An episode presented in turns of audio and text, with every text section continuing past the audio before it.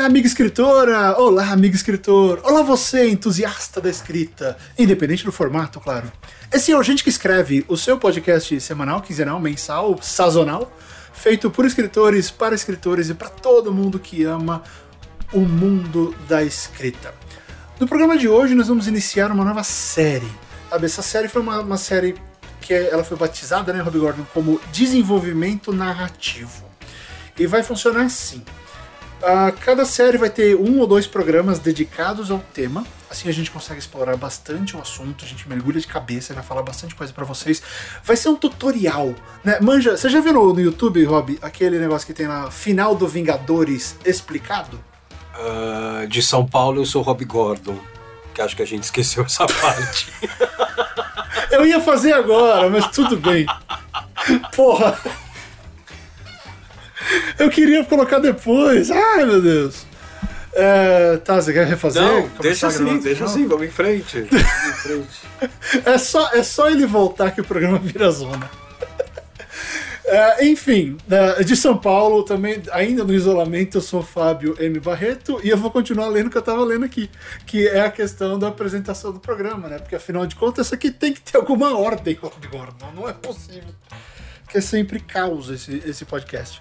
Uh, enfim, a gente vai pegar aquela, aquela ideia de, de desenvolver um tema de forma bem legal para que você saiba exatamente tudo o que fazer com ele, sem precisar ir no YouTube e, e para que você consiga entender o final do Vingadores sem que alguém explique para você. Né? Uh, precisa, precisa explicar o final de Vingadores? É, então, eu tava quieto aqui. eu vou ficar quieto para não arrumar briga, né? mas sei lá sei lá. Eu acho né? um pouco desesperador isso, sabe? É, eu também, mas é, a gente vive no mundo do, do clickbait, é. né? Então não, não tem jeito.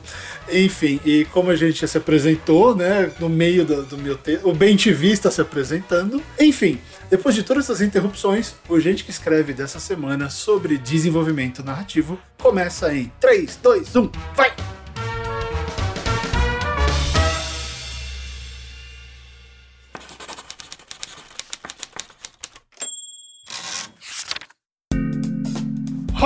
Todo mundo pergunta. É, eu recebo umas três dessas por semana, pelo menos. Quando eu dou curso, toda hora vem. E aquele negócio. Ah, eu quero escrever um livro, não sei o que eu faço. Aí eu falo pro cara, vai lá e faz o conte o meu curso. Ah, mas eu não sei se tá certo para mim porque eu não, não sei nada. É, então, então tá, então vamos falar alguma coisa. O primeiro passo, pelo menos, né? A gente já falou isso lá atrás sobre como começar a escrever, né? Acho que foi o nosso primeiro programa, não foi? Se não foi o primeiro, foi o segundo.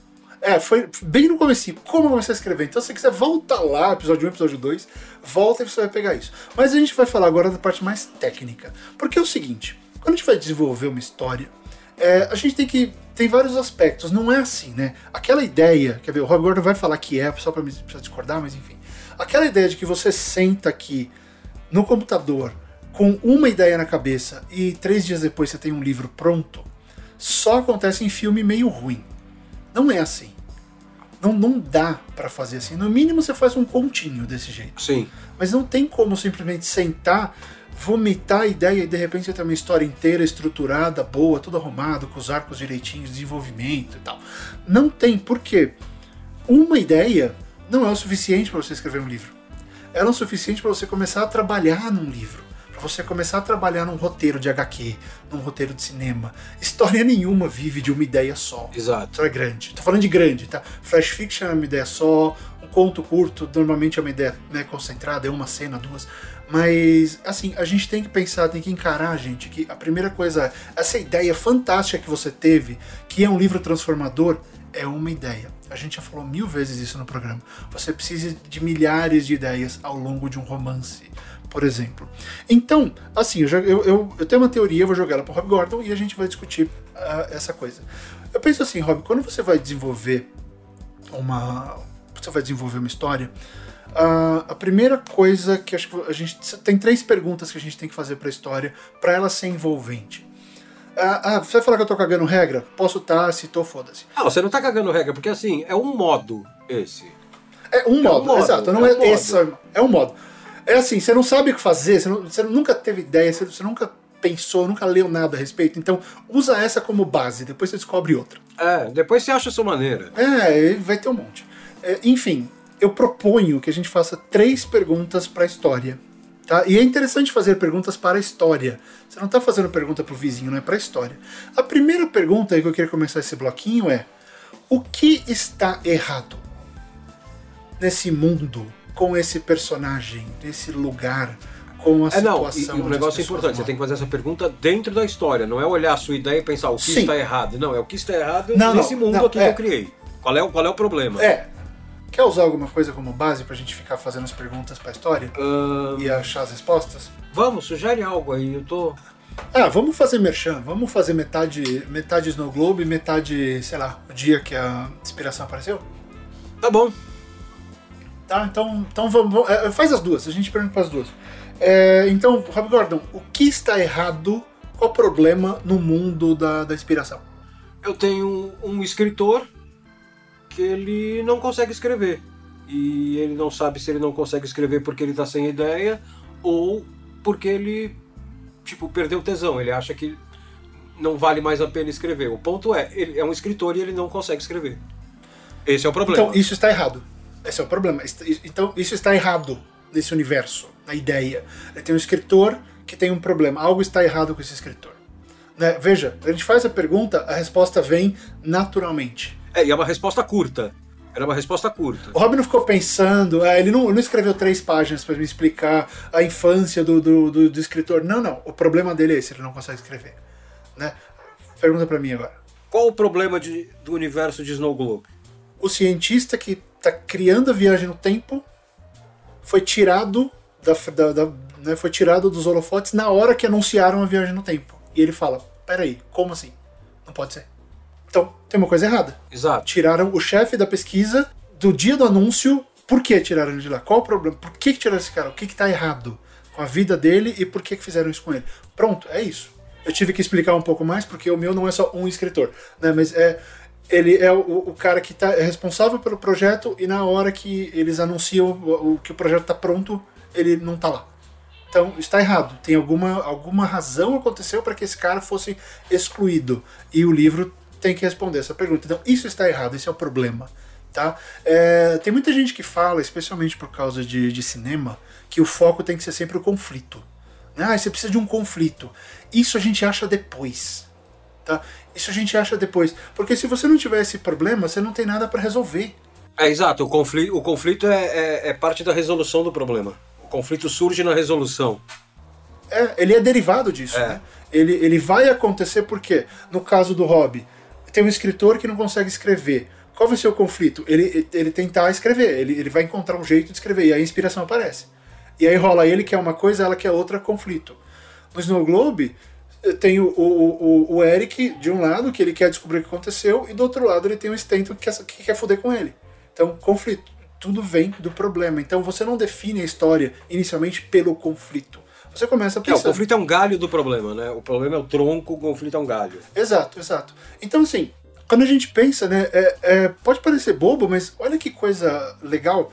Você pega e joga, simplesmente faz essa pergunta, a sua história vai te responder. E se você não tiver a resposta, esse é o seu primeiro problema. É porque você ainda não tem uma história. Quando você tem o problema, ele, ele começa a te alimentar, né? Ele, porque você vai começar a querer resolver. Porque é simples né? É uma coisa fantástica. Você joga esse problema, você, você identifica esse problema e você começa a pensar em resoluções para ele. A sua história começa a se desenvolver. É natural. Tô errado? Não, não. Ela começa a crescer. É, é super simples. Ela começa a crescer e não tá ligado. É, problema não é com você, não é, não tem nada, como eu quero dizer, não tem nada errado. Você simplesmente você simplesmente vai, você vai alimentando a sua própria imaginação. E isso vem de um negócio que muita gente fala, ah, mas eu não sou criativo, é difícil, não sei o quê. Se você não fizer a pergunta certa, você vai sempre ver ah, obstáculo. E obstáculo é diferente do problema da história. O problema da história ele tá aí para ser resolvido. E é o desafio para você como autor ir lá e resolver. Só que para isso você tem que identificar claramente. Quer ver? Qual é- vamos, vamos pegar mais uma coisa de fora aqui. Ó, uma, uma que eu pensei aqui, uma que eu pensei aqui. Fala, fala. Se você pega, por exemplo, O Senhor dos Anéis, muita gente definiria o problema do Senhor dos Anéis como assim: o Frodo precisa atravessar a Terra-média e destruir o anel. Não, esse não é o problema. O problema é o anel precisa ser destruído. E eu diria que tem uma outra possibilidade. Eles precisam salvar o condado. Sim, sim, sim. Você já parou para perceber que o Senhor dos Anéis, ele começa no condado, não tem anel. Condado, hobbits, festa, esses caras são estranhos. O anel vai aparecer depois. Por que, que o Senhor dos Anéis tem 517 finais? Porque o último final é o Sam no condado jogando o restinho da terra que a Galadriel deu para ele. Sim. Colocando, olha, tudo voltou ao normal. Exato. Então, o Senhor dos Anéis, na real, é um lance gigantesco para preservar a paz, a quietude e a beleza do, do, do, condado. Manter a vida. E aí a gente tem até uma leitura ambígua aí, né? Que é ele, tudo, essa parte tudo voltou ao normal, que é assim. Uh, quando você salva o mundo, você salva o seu lar, e quando você salva seu lar, você salva, salva o mundo. mundo. Exatamente. Então, olha isso. Você vê, qual é o problema? Eles têm que salvar o condado ou o anel tem que ser destruído. Tá? O problema não é o Aragorn virar rei, não é o Borom, não é a índole do Boromir, não é nada. É, é o anel. Isso é tudo conflito.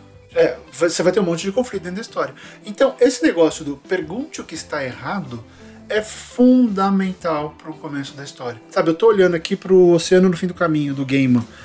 Você chegou a ler? Não, ainda não.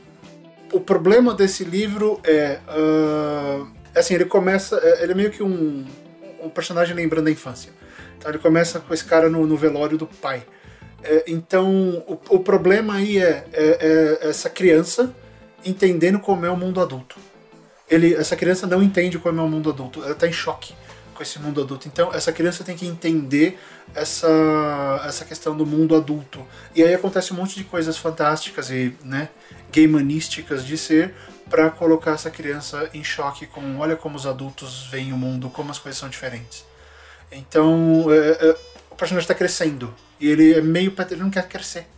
Ele não é que ele não quer, não, não é, ele não fala isso, mas esse personagem ele, ele quer continuar sendo criança e o mundo está fazendo de tudo para que não aconteça. Né? O mundo está sendo, a vida está sendo vida. Sim. Então ele ele está indo contra isso. E esse, esse, é, um, é um livro um pouco mais difícil de achar o que está errado, mas o que está errado é ele não aceita essa, esse crescimento. E aí como é que a gente faz isso? Como é que a gente mostra para ele que todo mundo cresce sem fazer Peter Pan? E aí o Gaiman faz essa jornada toda mágica aí com outros mundos e tal.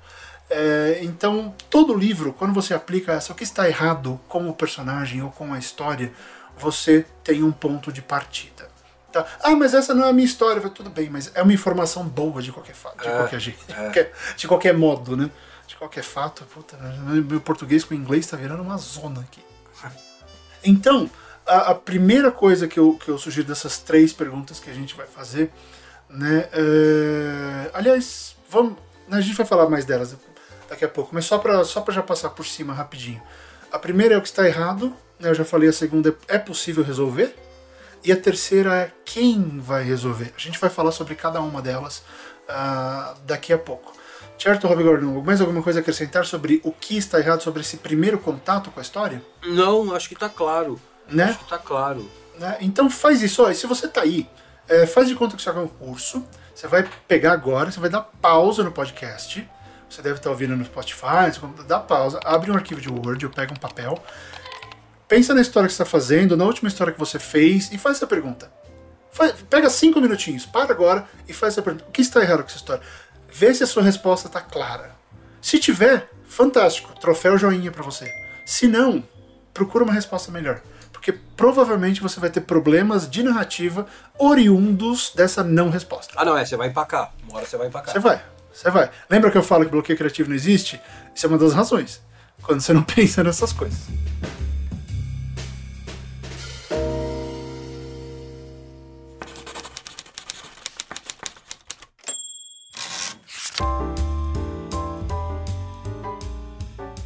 Ô, agora eu queria até pra você falar um pouquinho mais também, né? É, lógico que a gente. Nós estamos propondo essas perguntas, né? Essa, essa abordagem é, legal.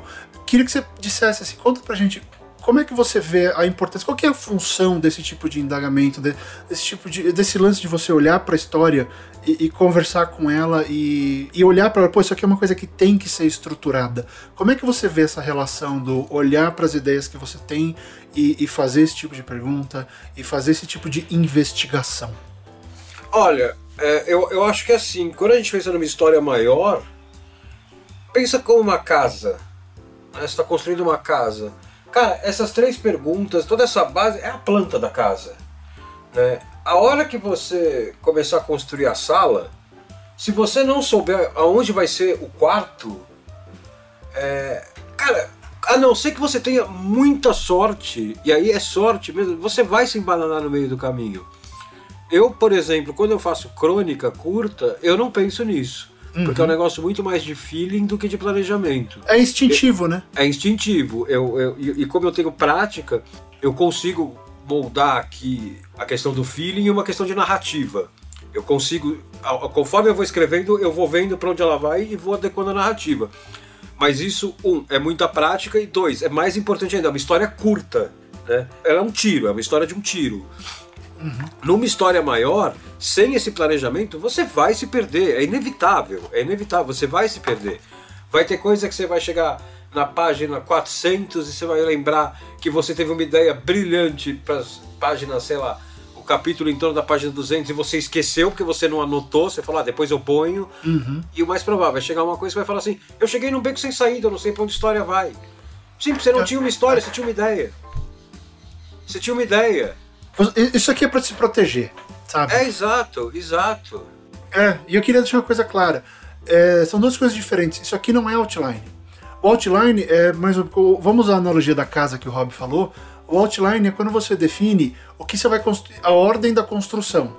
Então, primeiro eu faço a fundação, aí eu coloco essa parede aqui do quarto, faço as outras duas paredes do quarto. É, eu vou fechar o quarto ou eu vou fazer parede até o final? O outline vai definir a ordem da construção e no final você vai ter a casa completa. Tá? O que a gente está falando aqui é esse desenvolvimento para que você entenda primeiro qual o tipo de casa, não só o tipo, o tamanho da casa, que estilo que é. você vai fazer uma casa de hobbit, você vai fazer uma casa moderna, super, né, uma casa contemporânea, cheia de cor. O que, que você vai fazer?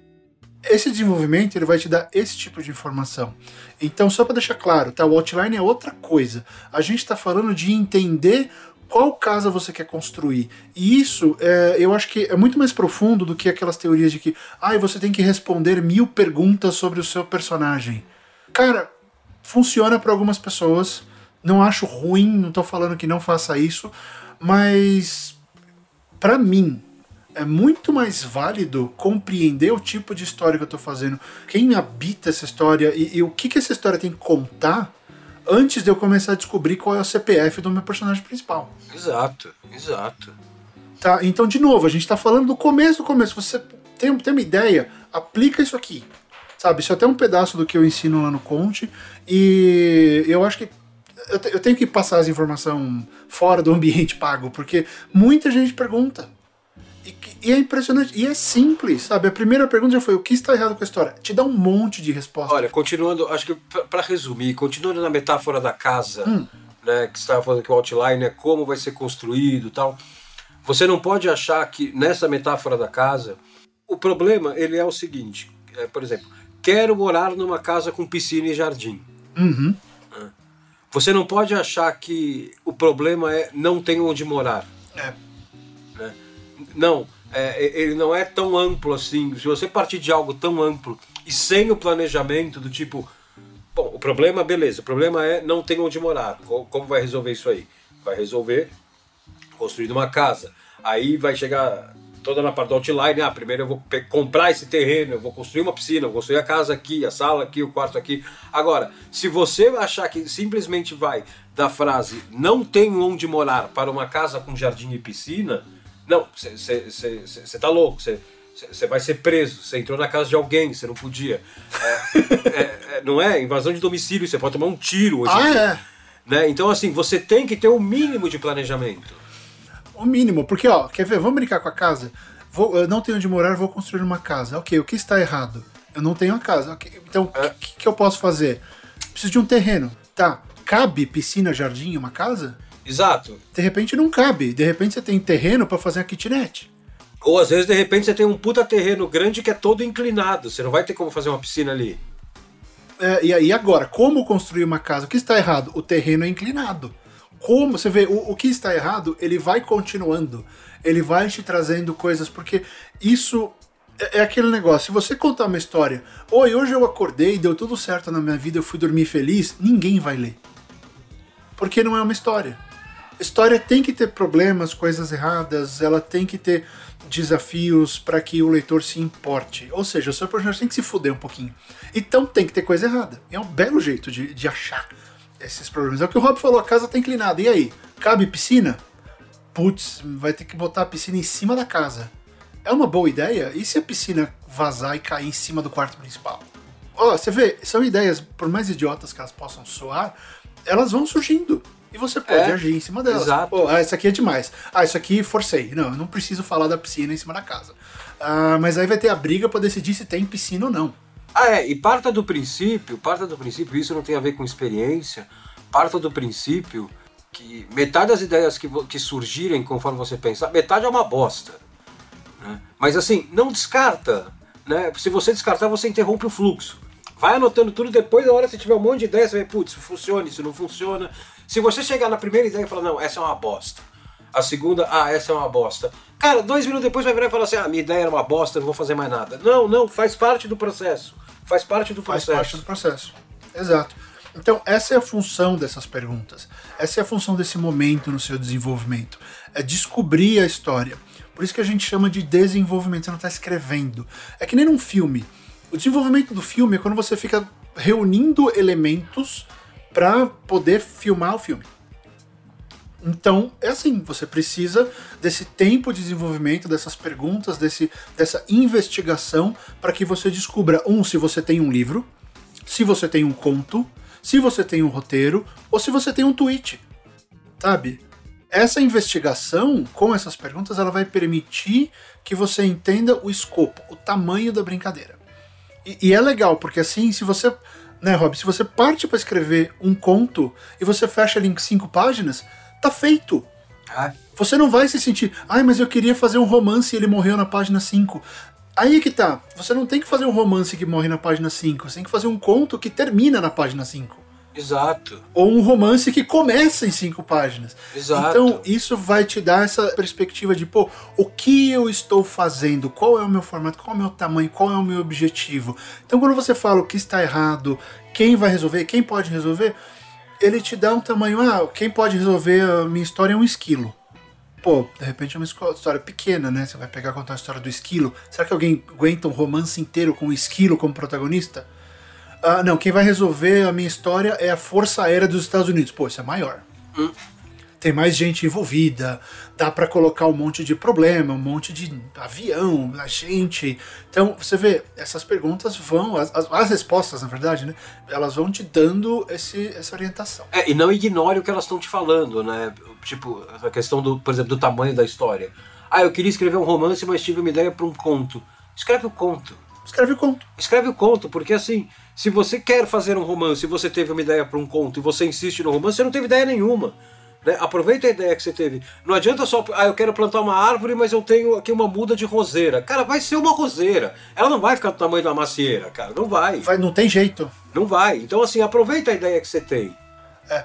Saiba identificar isso. Então, eu acho que isso é bem importante e. Olha, muita gente não faz. Muita gente não um, o que eu falou, não aceita a resposta, porque acha, ah, não vai dar certo. Ó, oh, na boa, não vai. tá, oh, o dia, acho vai. que eu já falei aqui, o dia em que a inspiração apareceu era para ser uma crônica. Era para ser uma crônica de era, mil palavras, por aí. Cara, no começo comecei a ter tanta ideia que eu salvei e falei, não, amanhã eu continuo. Isso aqui vai ficar maior do que eu imaginei. É... é, e pode acontecer isso. Pode, pode. E é fantástico, mas aí você faz as perguntas de novo e, e, e saiba, sabe, basicamente sabe o que você está fazendo. Tenta entender o que você está fazendo antes de fazer. Exato. Sabe? Porque aí vem, ai, ah, mas eu sou escritor jardineiro, eu vou escrevendo e vejo o que dá. Tá, jardineiros, é, assim, eu adoro vocês. O meu, o meu único ponto é, você gosta de perder tempo? Você gosta de escrever um negócio e de repente, ih, morreu na página 70? eu, eu tô querendo ajudar você a não perder tempo. Não perca tempo. Jardineire-se, mas faça essas perguntas antes. É, Desenvolve é. um pouquinho. Saiba, saiba pro lado, pelo menos o lado, ó, tô indo pra cá. Tô indo pra cá. É exato. É isso exato, aqui, ó. Exato. É isso aqui. Não sai, ai, tem uma ideia. Eu tenho uma menina que. Sei lá, tinha uma menina que pintava prédios. Aí você começa, ela pintava prédios, você não tem nada, você só tem o personagem que faz uma coisa. A chance de você parar no quinto parágrafo é gigante. É, não, justamente, cara. O, é, é o que eu faço nas minhas crônicas. As minhas crônicas eu sou totalmente jardineiro. E eu não parto nem de ideia, eu parto de cena. É, é- é o exemplo que eu sempre uso, que é um exemplo que eu usei umas três, quatro vezes, que é assim, um homem correndo na rua de madrugada no meio da chuva. Eu imagino isso e começo a escrever. Tipo, escrevo exatamente isso. Ele estava correndo de madrugada, chovia. Cara, e eu começo a descrever como ele tá correndo e tal. No terceiro parágrafo eu já sei pra onde tá indo, cara. Aonde, aonde ele tá É. indo e o que ele tá procurando Né? né? Mas assim, é uma história curta, né? Eu não consigo sustentar isso por 200 páginas. Não, não tem como, não tem como. Tá? Então, a função dessas perguntas todas é te deixar minimamente organizado, te dar uma noção da perspectiva, a noção do tamanho e para você saber qual é o seu formato e o que você está fazendo. Você pode fazer todo o resto diferente. Você pode escrever de trás para frente, capítulos soltos. Você pode escrever em segunda pessoa. Tô nem aí, faz o que você quiser. O ponto é, quando você faz essas perguntas, elas vão te dar pelo menos um início organizado dentro de uma perspectiva narrativa. Porque se tem alguma coisa errada, é preciso ter uma solução. O leitor vai ter que se importar com essa coisa errada. ele vai ter que se importar tanto com a coisa errada que ele quer saber como o personagem vai solucionar Sim. que é aquele problema todo do, ah, os finais são insatisfatórios. Porque o leitor acaba criando o próprio final dele, quando o autor não chega lá, às vezes o leitor fica chateado. Mas, enfim, é, pensa nisso, tá? Isso te- que te ajuda a ter uma estrutura narrativa mínima. Se você escreve uma história que começa com um problema e termina com a solução, por pior que possa parecer, essa história tem uma estrutura. Se você não faz isso, como o Rob disse, ela só vai ter estrutura se você der sorte. Outro dia um cara me perguntou no Twitter quanto tempo eu consigo, quanto tempo eu demoro pra criar uma estrutura tal. Eu falei, cara, depende do. De- Depende do projeto, depende de, de uma série de fatores, mas assim, tem coisa que eu, que eu demorei um mês e meio pra criar, tem coisa que eu criei em quatro minutos numa reunião. E uma vez eu, que, eu, que eu queria falar é que eu tava numa reunião e o cara falou, ah, eu queria contar uma história assim, assim, assado. E começou a contar o que ele tinha imaginado da história. Eu virei e falei assim, para um pouco. É, que, que você quer contar nessa história? Qual, qual é a ideia da história? Não me, não me importa como ela vai acontecer, qual é a ideia? Ah, eu quero que a história conte isso, isso e isso. Eu falei, então você abre aqui, vem pra cá no meio, chega perto do clímax aqui, resolve aqui e põe um epílogo assim. Acabou. Ele, caralho, você montou a história inteira. Eu falei, não, eu só respondi a sua pergunta.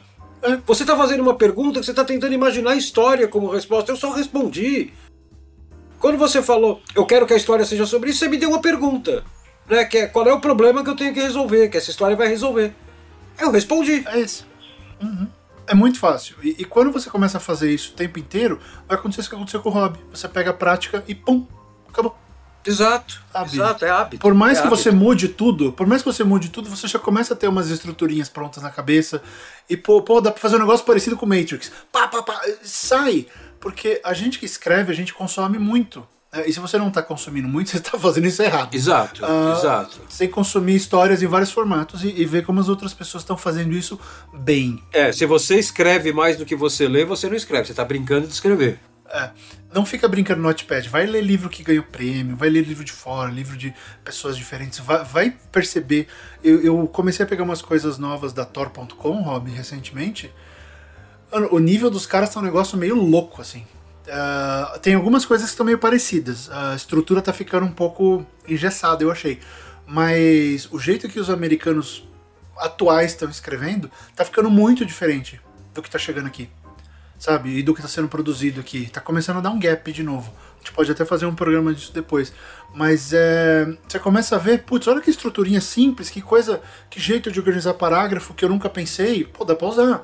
Ou eu posso fazer o meu jeito, isso daqui, mudar. Quando você vai vendo o que os outros estão produzindo, você tem ideias. Eu, tem hora que eu odeio ler, Rob. Porque eu tô lendo, eu começo a ter ideia para escrever outras coisas. Sim. O cara fala não sei o que, eu, pô, por que eu não, eu não podia escrever uma história sobre um cara no deserto, não sei o que. Não, peraí, deixa eu continuar na história. É, é eu sei como eu é. me perco. Eu me perco Porque também. os livros, é, os livros vão, vão, dando, vão dando incentivos, vão dando ideias e eu, ah, eu vou surtando. Mas enfim, a função das perguntas é essa, tá claro? Faça as perguntas, são importantes para você.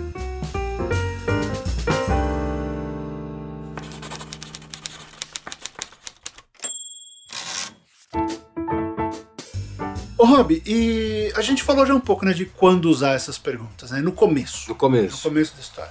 No começo da história, mas eh, a gente pode continuar usando essas perguntas, elas são assim, one shot mesmo, ou, ou- a gente pode levar elas além? O que, que você. Cara, eu, eu, eu- acho que, que você leva, porque.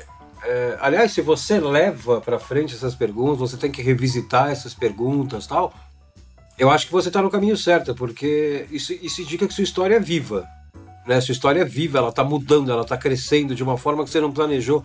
Então, assim, não é. Não é um negócio, ah, fiz as perguntas, beleza, vou começar a escrever e tal, e perde o papel com as perguntas. Não, deixa ele do lado ali, vai revisitando. Vai revisitando Sim. de vez em quando, você fala, cara, eu tô dentro é, do, do, do que eu tinha pensado. Porra, não tô dentro, mas tá crescendo pra um lado muito legal. Pô, beleza, não tem ninguém olhando, cara. Para, faz as perguntas de novo a partir dali. Né? Ou se você desenvolver um arco paralelo de um personagem que vai amarrar lá no final, trabalhe um pouco nesse arco, sempre com, com, com essa metodologia das perguntas e tal. As suas perguntas são um guia. Né? Se você quiser ir daqui para Campinas, as perguntas vão falar que, olha, você vai ter que sair daqui, pegar a estrada tal, não sei o que, não sei quanto. Né? Agora, dá que você encontra um, um congestionamento no meio do caminho, você vai querer desviar. Porra, olha, aquela estrada é bonita, vou por ali. Você vai ter que abrir o guia de novo. Né? Vai, com certeza. Então, a sua história é viva, a sua história ela não vai ser engessada pelas perguntas. A sua história. Essa, cara, pensa o seguinte: essas perguntas são uma bússola. Elas vão te apontar uma direção que você vai começar a andar. Conforme você vai andando, você vai vendo paisagens novas, personagens novos, arcos novos, problemas novos. é, problemas não, desculpa, conflitos novos. Né? Cara, vai, vai, vai sempre fazendo isso. Vai sempre fazendo isso. Né? Se você está viajando, você não olha a bússola a cada, sei lá, um quilômetro. Faz isso. É, nos filmes os caras olham, né? É, É que agora hoje a gente escuta o GPS, né? é, exato. Aliás, outro, outro dia eu tava pensando numa história de um GPS maldito. Que ele sempre leva o carro pro, pra morte, assim. Já pensou? Pô, isso seria legal. Uma vibe Stephen King, né? Né, não, total, porque ele já amaldiçoou o carro, eu quero amaldiçoar o GPS. É legal, é legal isso. É legal isso. É, hum, acabei de pensar. hum. É, e, sabe o que dá pra fazer também, bem em cima disso que o Rob falou? Você pode usar essas perguntas para cenas problemáticas ou para cenas principais. Porque você chega. O manual do roteiro de cinema manda você aquela- fazer aquela pergunta: é, quem quer o que na cena? Dos dois personagens, todos os personagens na cena sempre tem que querer algo. tá? Eles querem ganhar alguma coisa, achar alguma coisa, descobrir, enfim, todo, todo mundo quer alguma coisa. Daí surge o conflito. Ah, eu quero gravar pelas manhãs, o Rob Gordon quer gravar nas madrugadas. Logo, existe um conflito, porque nenhum dos dois quer a mesma coisa. Temos que ou chegar no meio termo e gravar no meio da tarde, ou brigar, um mata o outro e o programa vira uma coisa sobre chacinas. É, mas o, o ponto é, se você faz essa pergunta do o que está errado para uma cena principal, ele vai te mostrar, ele vai te reforçar, pô, qual o problema da cena? O que está errado aqui? Ah, o que está errado aqui é que o Neo não acredita que ele é o escolhido. Todo mundo sabe, o leitor, já, o espectador já sabe. O filme já contou pro espectador, o Neo é o cara, mas ele não acredita. Esse é o problema, ele não acredita. Qual é a função da Trinity? Mostrar para ele que ele acredita. Fazer ele acreditar. Mostrar para ele que ele é o cara. Então você já sabe o que fazer nessa cena. Pô, se ela tem que mostrar para ele que ele é o cara, como ela vai fazer isso? Aí, como? Mais uma pergunta. Pega, vem a resposta. Exato. Então, olha só, se você aplica isso, né? Você aplica essa, essa questão nas cenas, pelo menos nas principais, ela também te dá. Você vê, gente, tudo isso vai alimentando, é, é, é o jardim, você tá jogando ali adubo e as coisas saem. Então é legal pensar nisso também nas cenas principais e na hora do bloqueio criativo! Se você fizer qualquer uma dessas perguntas no bloqueio criativo, ele some em dois segundos, você não precisa nem tomar um Dorflex. Garanto. Exato. Cara, vai embora. Porque é, mesmo que você não resolva o seu problema como autora ou autor, você vai pensar em outras coisas e o bloqueio vai embora. E de repente você chega na solução que você precisa. Essas perguntas, elas não dão a solução instantânea e perfeita para o seu problema. Ela te faz chegar lá. E eu acho que essa é uma das coisas mais legais do lance de escrever. Não é escrever. Porque assim, escrever e se botar as palavrinhas uma atrás da outra é meio chato. Porque, né? É, fica repetitivo. Agora, ter as ideias, eu fico, eu fico empolgado com uma história quando. Putz, achei, vou fazer isso aqui. Pá! Aí eu me empolgo e eu vou lá e e, e, digito. Então, o digitar, ele, ele é a parte mecânica do processo. É. Ter a ideia e achar a solução é o que me empolga. Eu não sei você ouvinte, eu não sei você hobby, mas o, o digitar, sei lá, se eu pudesse só falar para alguém, alguém digitasse para mim. É, não, exato. Eu acho que eu não ligava. É um trabalho de estenógrafo, cara.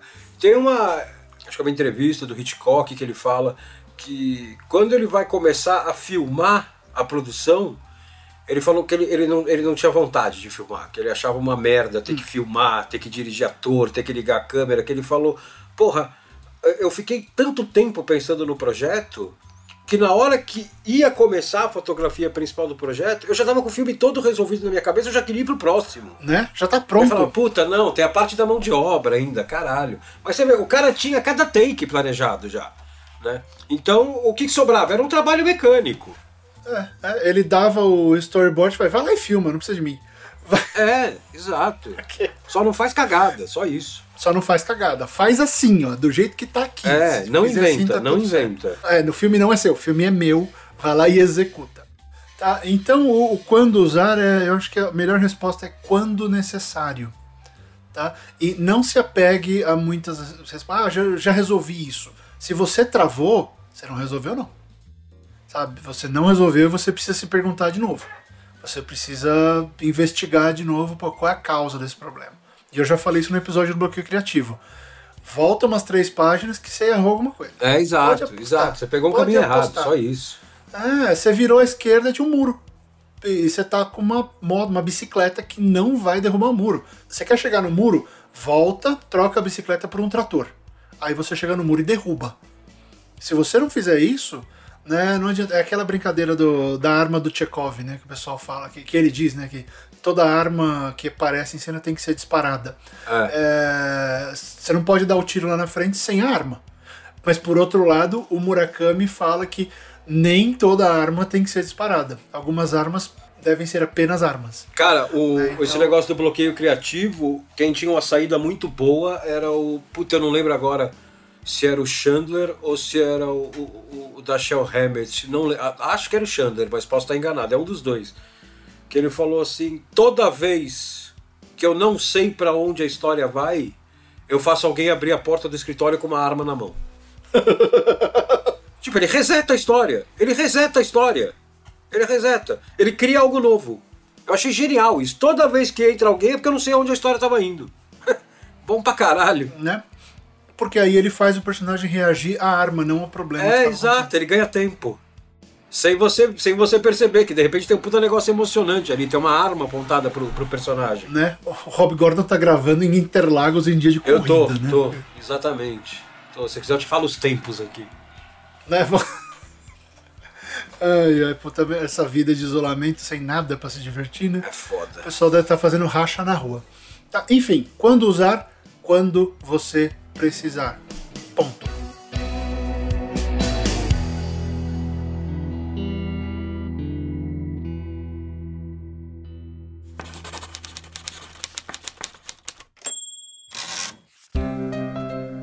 Sabe uma coisa legal de estudo, Rob, que eu tava pensando, né? A gente falou, pô, vamos usar, vamos usar nossas histórias e a gente parou de usar as nossas histórias e começou a falar de outras. Porque a gente não consegue ficar num tópico só. É impossível a gente começa a lembrar de coisas legais. É o negócio que a gente falou 15 minutos atrás, cara, que a gente, como todo mundo que escreve deveria ser, a gente é mais consumidor que produtor. Né? Você tem um repertório muito maior do que você consumiu do que que você escreveu ou pensou. Isso não é volume de texto escrito. É porque as histórias que você consumiu estão por trás das que você escreveu. Sim, é, sei lá, eu escrevi dois romances e já li uns 500. Então, é, então justamente. Né? Justamente a conta é sempre essa. Mas sabe o que eu achei legal? A gente pensando nessas perguntas, a gente sabe várias coisas novas, não novas, né? Mas a gente re reafirmou coisas claras das nossas histórias, a gente lembrou de coisas legais de outras histórias e a gente imaginou coisas de histórias que não existem. É. é. Eu tô pensando aqui no GPS amaldiçoado. É, não, a gente, a, gente já tá, a gente já tá colocando as janelas da casa já, da história. É, sabe, é muito legal porque assim, essas perguntas elas começam a te responder uma outra pergunta, que é o que você já sabe sobre a sua história? Você tem que saber muito mais do que o leitor sabe. Só que você não precisa contar tudo para ele. Hoje em dia isso é muito visto como um texto chato, né? É. Uh, se você conta absolutamente tudo. Tem uma frase de alguém, não vou lembrar quem, mas é assim: se você contar tudo que você sabe para o leitor, ele não tem razão para ler a sua história. É, exatamente. Porque simplesmente ele não tem não tem nenhum mistério, não tem nada novo. Ele sabe que você vai contar absolutamente tudo para ele e ele vai embora. Então, esse negócio de usar essas perguntas é muito bacana, porque ele vai permitindo que você entenda, compreenda coisas da sua história que você não vai usar, coisas que você precisa saber para justificar alguns pensamentos do, do seu protagonista, do seu personagem, de qualquer personagem. Então, esse, esse lance de, de, de, saber da história é um outro tipo de pergunta, é um outro movimento, é um outro momento que você tem que levar em conta no começo da história. É também se perguntar, isso é para você, isso não é para a história. Essa é uma pergunta bônus. É o que você já sabe sobre a sua história? Ah, eu tenho esse personagem. Não, de novo, gente, vamos além do uma ideia. Vamos além daquela fagulha. Você não está escrevendo a fagulha, você tem que pegar essa fagulha e incendiar o mundo inteiro. Exato. Ela tem que iluminar essa fagulha, vai começar um incêndio que vai iluminar o mundo inteiro. Ok, quanto desse fogo você está vendo? Se você estiver vendo só a fagulha, vai apagar. Tá? Então é importante que você também se pergunte o que você já sabe sobre a sua história, quanto de informação você já tem. E aí, vai cair naquele negócio de fazer ficha de personagem e tal. Não, eu tenho uma ideia melhor. É, você tem a fagulha, né? Vamos pegar, vamos pegar o Snow Globe. Vamos voltar para o nosso. Você tem lá o, o Eric, que é, em tese, o personagem principal do Snow Globe. O que, que eu fiz com ele no começo da história? Eu botei ele para andar de metrô, indo para a Zona Leste.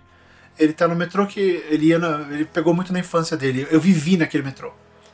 Eu sei como ele era, é, eu fiquei triste como ele é hoje, porque agora tem um monte de muro, um monte de coisa de proteção, você não vê mais nada é. nas partes de superfície ali do. Entre a Sé e o, e o Belém, você não vê mais porra nenhuma. Descendo da Bresser, você conseguia ver tudo, era mó legal, agora não dá mais pra ver. Exato, exato. Agora não dá mais pra ver. E o que, que eu fiz? Eu coloquei o, o personagem nesse metrô mas é um metrô novo, é um metrô futuro, mas ele tá descendo ali e ele, ele não tá vendo mais nada. Eu não falei, eu tirei as barreiras, porque eu achei elas horríveis. Mas eu coloquei ele vendo um outro mundo que ele não reconhecia. Então eu fui construindo o personagem com alguns toques de, pô, isso aqui mudou, isso aqui mudou, ah, isso aqui era mais legal assim. Então, o que, que eu fui sabendo dessa história? Eu não coloquei na história, mas a Radial Leste, do, do tempo de Snow Globe, ela tem aqueles trilhos de ônibus que passam por cima da, da rua, que é um projeto chinês que é, seria o fura-fila que, que daria certo. Sim. É um busão que passa por cima da, da avenida, assim. Então embaixo só tem carro e em cima um monte de, de, de, tra de transporte público. Ao lado do metrô. É, eu não coloquei na história, mas ele viu isso. É, são coisas que eu falei, poxa, olha, ele tá vendo isso, ele tá vendo aquilo. Eu não preciso contar tudo. Mas eu sabia isso da minha história. Então, para mim, por exemplo, é, mudava muito o jeito como ele lidava com as pessoas, com as coisas, porque o mundo estava muito diferente do que o mundo onde ele cresceu. Né? Então isso informa o personagem, mas não necessariamente entope o leitor. Então é bom saber esse tipo de coisa para você, para o seu personagem. Vai que você precisa lá na frente citar isso, você já tem. Você já sabe. E de novo, não é tudo. Esse é um elemento. Eu não sei como são os shoppings daquele mundo, eu nunca pensei. Como será que são os shoppings? Será que ainda existem shoppings? Menor ideia não pensei nisso e não precisei na história.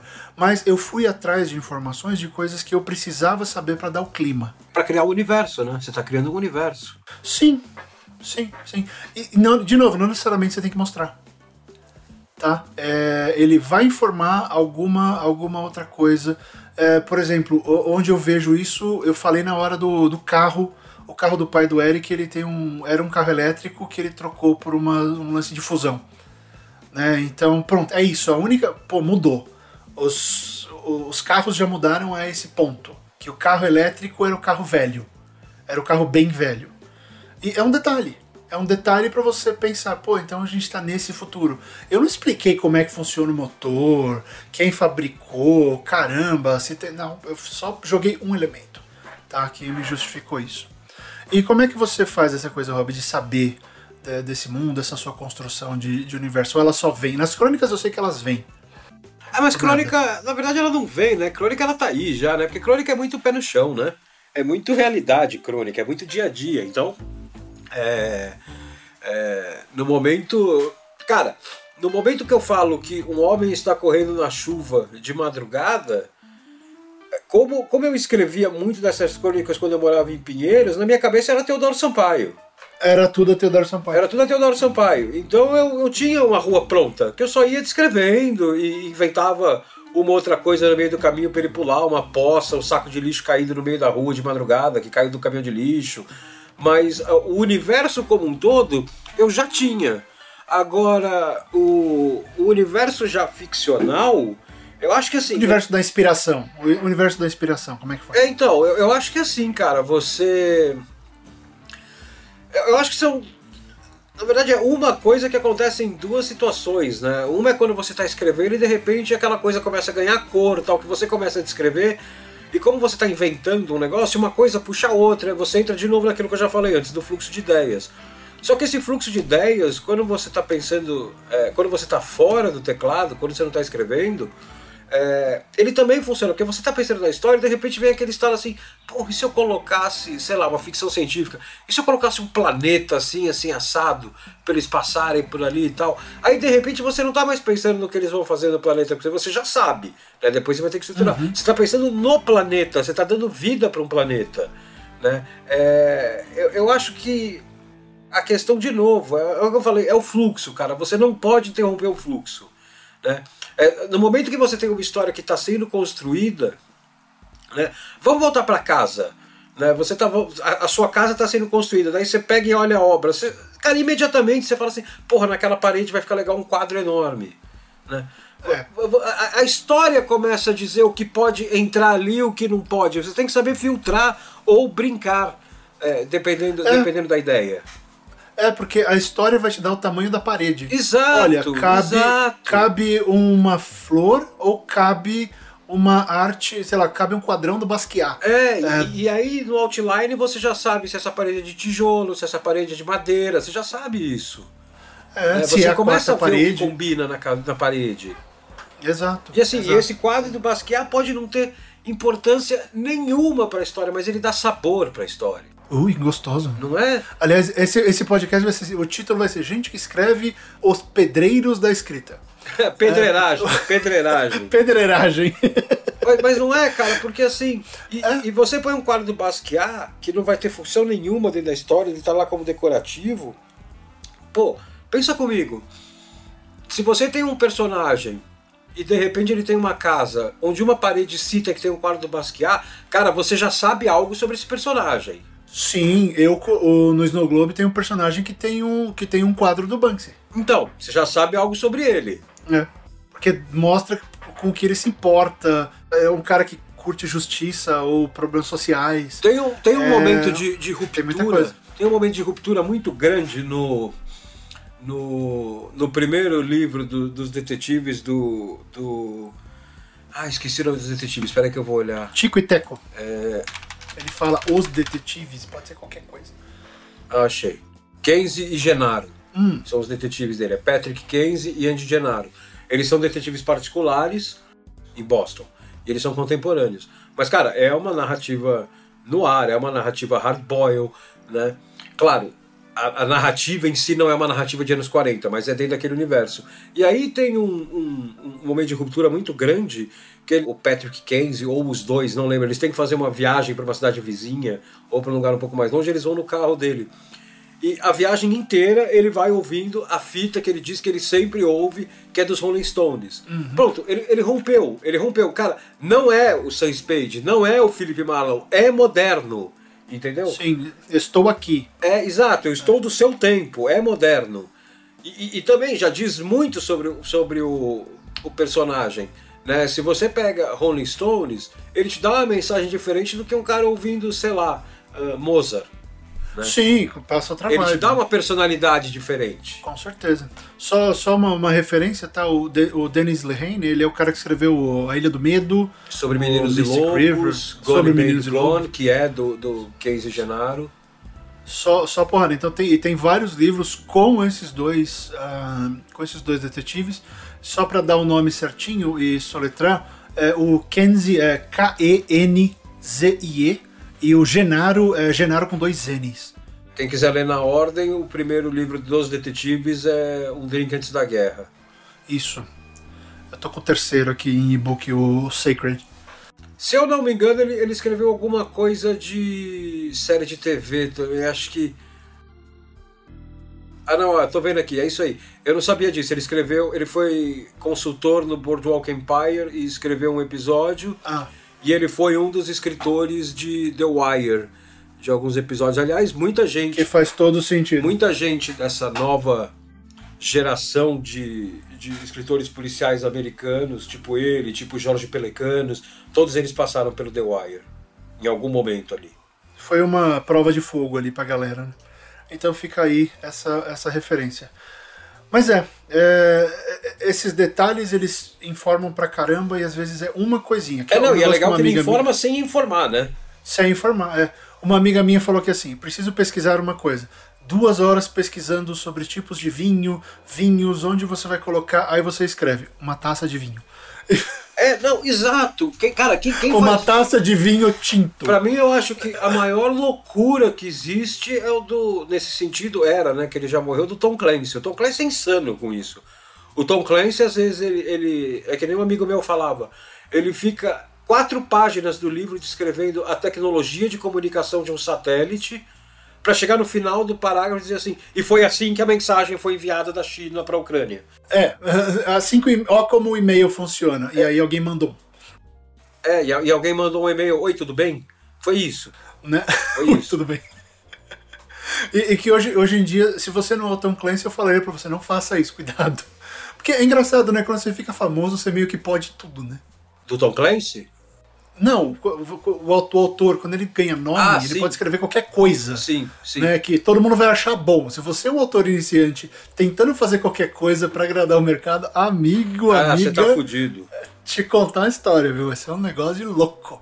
Ah, mas enfim, pense nisso. O que você já sabe sobre essa história, o que você, o que você precisa saber sobre essa história. Isso vai nos conectar com o nosso próximo tópico, que é direto aqui, que é o lance, o que, que o leitor precisa saber. E aí a gente tem que falar um pouco de infodump, né, Rob? Sim. O que é o infodump? O infodump, traduzindo, é o despejo de informações. É quando a pessoa vai lá e pensa: olha, a minha história vai se passar na Alemanha entre as duas guerras. Então, como eu viajei para Frankfurt, não sei quanto, sei lá, faz 20 anos que eu fui para Frankfurt fazer intercâmbio, eu quero que a história se passe lá e eu peguei todas as informações sobre aquele quarteirão onde eu morei. E aí o cara vai e coloca tudo isso na história. E eu pergunto, o leitor precisa saber todas as experiências que você passou quando você morou em Frankfurt há 20 anos? É, então, que deixa eu né? te avisar, não era a mesma Frankfurt do Entre Guerras, né? Isso é um problema porque isso às vezes é uma coisa que os autores jovens falham no julgamento. Eu às vezes eu, eu devo fazer uma meia culpa aqui, Rob. Eu falho por excesso. Às vezes eu falo menos. Eu, eu prefiro correr o risco de faltou uma informaçãozinha aqui do que Entendi. muita coisa. Entendi. É, mas a maioria que eu vejo deixa a história chata porque resolve contar absolutamente tudo que pesquisou. É meio que, olha, eu quero, eu quero validar o tempo que eu, que eu gastei na pesquisa, porque É, exato, vai ser exato. vai ser acurado. Não vai. É, na verdade, não é eu quero validar o tempo que eu fiz na pesquisa, né? É assim que ele pensa, mas o sentimento é, na verdade, eu me fudi pra fazer a pesquisa, você vai se fuder pra ler. É. E aí, quem vai se fuder é o autor, porque o leitor vai embora. É, né? Eu acho que assim, o, o Dan Brown é odiado por muita gente e tudo. Mas eu fiz uma aula com ele recentemente e ele é um gênio. Ele é um gênio do mal, mas ele é um gênio. Porque sabe o que ele faz? Essa questão do o que o leitor precisa saber, eu achei a solução dele fantástica. Ele falou assim: Eu gosto que os leitores aprendam com os meus livros. Sim. Eu gosto que o leitor aprenda uma coisa nova. Então, em vez de fazer infodump, ele monta de um jeito que ele está ensinando. O leitor, ele parte do princípio, o leitor não sabe disso e É. eu vou colocar essa informação na cabeça do leitor. Ele vai sentir que, olha, aprendi um negócio legal. E o negócio legal não é, não, tinha uma padaria na esquina que vendia pãezinhos assim, assim, assim. Não, ele vai pegar e vai te dar a receita do pão É. ele vai colocar de um modo que você se sinta naquele lugar, mas absorvendo informação, não absorvendo enrolação. É, exato, essa frase é boa. Essa frase é boa. Né? Acabei de inventar, eu acho que a gente tem que fazer uma camiseta com ela. Ah, pensa, você pode odiar o Dan Brown, mas ele faz isso como ninguém. Duas coisas que ele faz é isso e ritmo. Ele tem o melhor ritmo da literatura comercial moderna. Ele é um monstro fazendo isso. Monstro, ah, é a mesma fórmula. É, mas quanto dinheiro que ele fez com a fórmula É, dele, meu é exato. né? Então, assim, pensa na, na utilidade do o que o leitor precisa saber. Não é vou dar tudo que ele... Não, não. É o que? O que é importante nessa cena? O que é importante nesse capítulo? O Rob falou do Tom Clancy. É importante saber como funciona a comunicação via satélite ou é importante saber que o cara que mandou o e-mail não tinha um olho? Ou tinha uma tatuagem de um dragão de jade na cara? Exato. E começa daí, dá, coloca, elenca a informação. Essa aqui é importante, isso é importante, a tatuagem. Então você coloca a tatuagem. Se você quiser falar que do lado dele tinha um cara com cinco gatos em cima dele enquanto ele tomava café no Starbucks, se isso vai agregar, você tem que fazer a pergunta: isso vai agregar? O leitor precisa saber disso. Sabe, tudo que você colocar tem que ter uma razão. Exato. Mesmo que, mesmo que o leitor não precisa saber, mas eu quero. Por quê? Porque é importante para definir o mundo. Ok, eu acho que essa é uma resposta válida. Quando você fala, eu quero colocar, no meu caso, o carro com motor de, de fusão, é, é importante para definir o mundo? É- o leitor precisava saber? Não. É importante para construir o mundo? É. Alguns leitores podem achar desnecessário, pode, outros podem achar legais. Mas existe uma resposta. Sim. Olha, tá aqui para construir mundo. Não tá aqui porque eu quis. Porque eu quis, eu acho que é uma coisa que a gente não deve. A gente não deve ceder à, à tentação do porque eu quis. Ah, não, é. A, a vontade da história é mais importante que a sua, né? Exato, exato. Você Primeiro, trabalha pra precisa, história, exatamente isso. Exato, exato. A história precisa, se ela precisa, você coloca. Eu quero colocar isso daqui, por quê? Ah, é construção de mundo, é uma referência do personagem, eu vou usar depois. Se você vai usar depois, ótimo, coloca. É, é. É, esse, é- normalmente esse é o primeiro. Ah, eu vou usar depois. Então, óbvio, você coloca.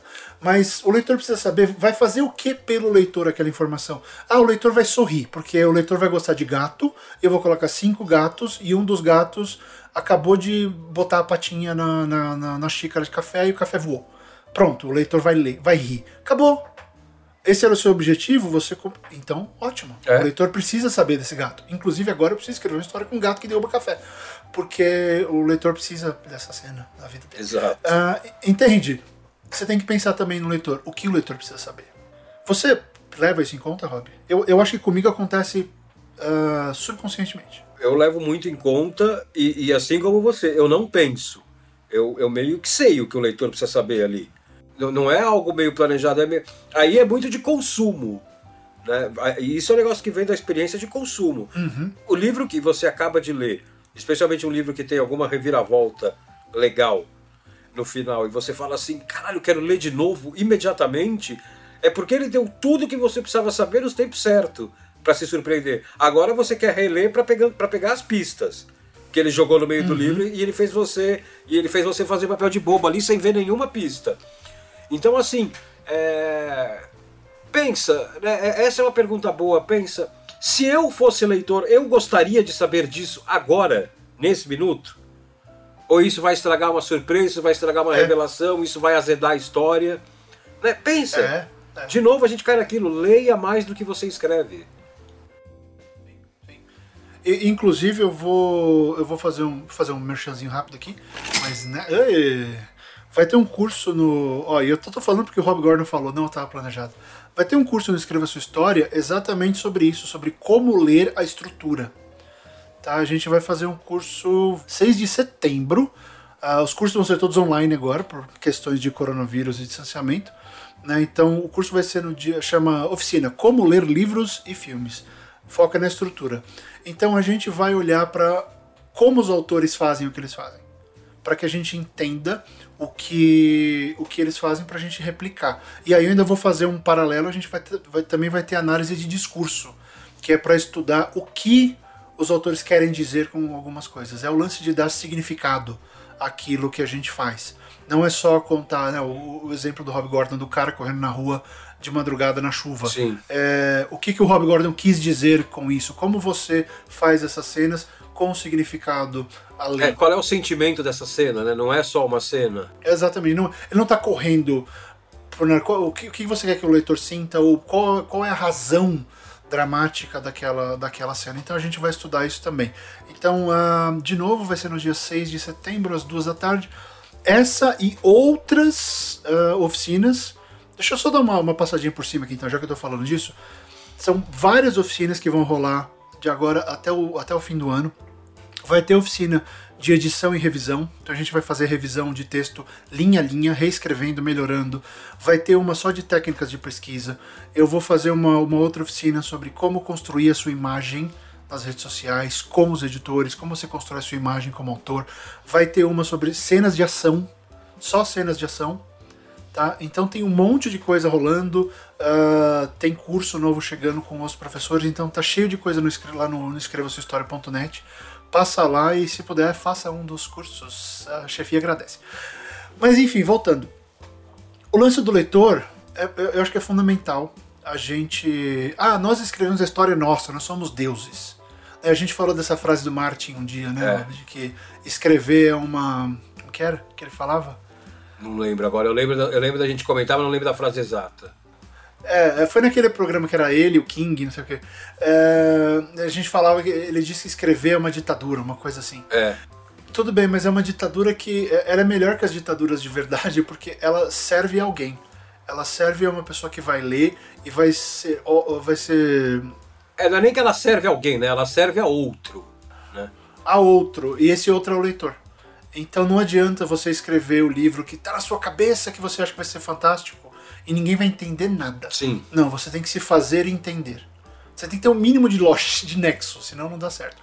Então o leitor precisa saber o que vai fazer com que ele entenda aquela cena, aquele momento. Se ele não entendeu, se, se ele ficou perdido, se você plantou uma semente da curiosidade, é uma coisa. Se ele ficou confuso e não entendeu, é outra. Se ele ficou confuso e não entendeu, você perdeu o leitor. Tá? Que é voltando ao Dan Brown. Ele coloca um negócio que assim, nossa, tinha um cara se autoflagelando não sei onde. Nossa, quem é esse cara? Te conto na próxima página. Chega na próxima página, ele respondeu. Só que ele plantou outra. Sim. Não, só que esse cara trabalhava dentro do Vaticano e lá tinha uma bomba. Caramba, onde está essa bomba? Respondo na próxima página. A bomba estava embaixo do altar. Ele vai fazendo isso.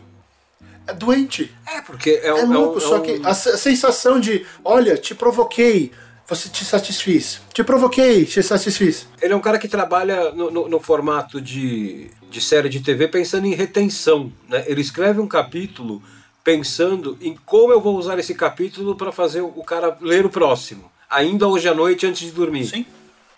Né? É retenção. É retenção.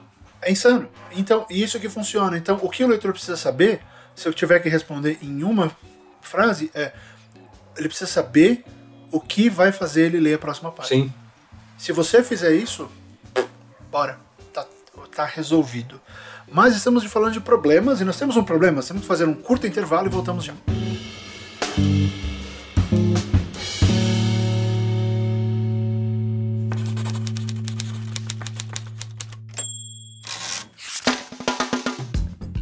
Voltamos, Rob Gordon, e agora temos mais uma das nossas perguntas principais. E essa pergunta é: é possível resolver o problema? Se identificamos algo está errado, será que é possível resolver?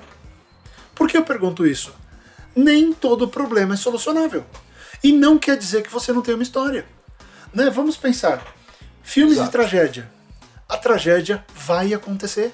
Então o problema não é, ah, eu vou parar o asteroide de chegar na Terra. Se você não tem como parar o asteroide, a sua história não é parar o asteroide. A sua história é, é o interestelar, é mandar uma nova geração de humanos para o planeta. Sim. A sua história, se você tem como parar, a sua história é Armagedon. É. Se a sua história é aquele filme do, do Alex Proyas com o, o Nicolas Cage, o The Não Knowing. vi. Eu sei qual é, não vi. Ah, o presságio, não é? Presságio, acho que é Acho que sim, não lembro o nome. É, não tenho não tenho o que fazer. Não é, o problema não é resolvível. Então, se, o- se o seu problema não é resolvível, qual é a sua história? Ah, é o personagem ah, procura-se um amigo para o fim do mundo. É. O do Steve Carell. Não dá pra fazer nada, fodeu. Então, assim, qual é a história? Essas pessoas vivendo os últimos dias. Elas encontrando significado e procurando amizade. O título diz. Qual é o problema? É, elas de um amigo. um problema sem solução, né? Problema sem solução. Então a história não é solucionar o problema. A história é solucionar outra coisa. O que está errado? Justamente. O, Eles estão problema aí não é sozinhos. problema. O problema é, cenário. é cenário. Então, muita gente se confunde com isso de que, ah, o problema é, é esse, mas o problema não é esse. Sabe, voltando pro Snow Globe, o problema é o, o Eric descobrir o que aconteceu. Ele não, não sabe se ele vai conseguir resolver. E no final ele descobre. Descobre tudo. Só que pra ele, o, a treta dele era, era reconectar.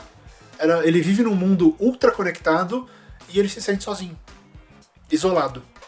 E aí ele tem que se reconectar. Então, o trabalho tem vários problemas acontecendo no Snow Globe, só que eu, eu pego o leitor, meio que sacaneio e falo, olha, o problema é esse aqui. Você vai ver essa história. Você também vai ver essa história. Você vai ver outras coisas acontecendo.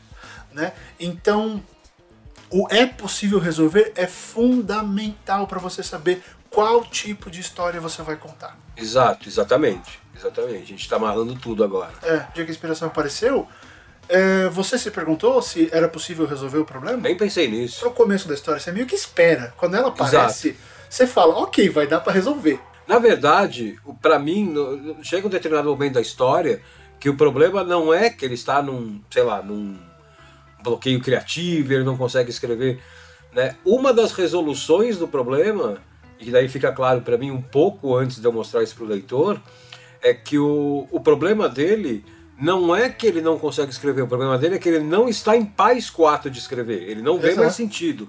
Então eu mudo o problema no meio. Só que não é que eu mudei o problema no meio. O, o que, que eu fiz? O, o problema sempre foi esse. Quando eu comecei a escrever, esse era o meu sentimento. Sempre foi esse. Eu só mascarei ele de outra forma pro leitor. Uhum, sim. Aí é a que gente gente volta faz. pro começo. Pro começo não, para daqui 10 minutos. Para 10 minutos atrás. Será que o leitor precisava saber disso lá no começo? Não, não precisava. Ele precisava saber isso junto com o, especta- com, com o personagem. O personagem, é, exatamente. Então, esse negócio de. Olha só, você vê como todas essas perguntas elas se encaixam. E, de novo, isso é aplicável em qualquer lugar, em qualquer história. Então, esse lance do é possível resolver, ele vai te dizer qual é o tipo de história, ele vai te dizer quem são os personagens, ele vai te dizer quais são as dinâmicas. Ah, dá pra resolver, tem um, tem um meteoro vindo, então você vai ter que envolver os militares. Ponto. Sim. Não tem um hacker de 13 anos em casa que vai resolver isso. Não vai. Vão ser pessoas com armas muito grandes. Ou ideias assim. É, estúpidas. Ah, tudo bem, tô indo pra um monte de filme ruim, mas é assim: se você tem uma coisa grande, você vai ter que ir pra lá. Ah, se o seu problema é. Vamos pegar aquele livro do Neil Gaiman, o. ah, infeliz... Não sei como ficou em português, o Fortunately the Milk.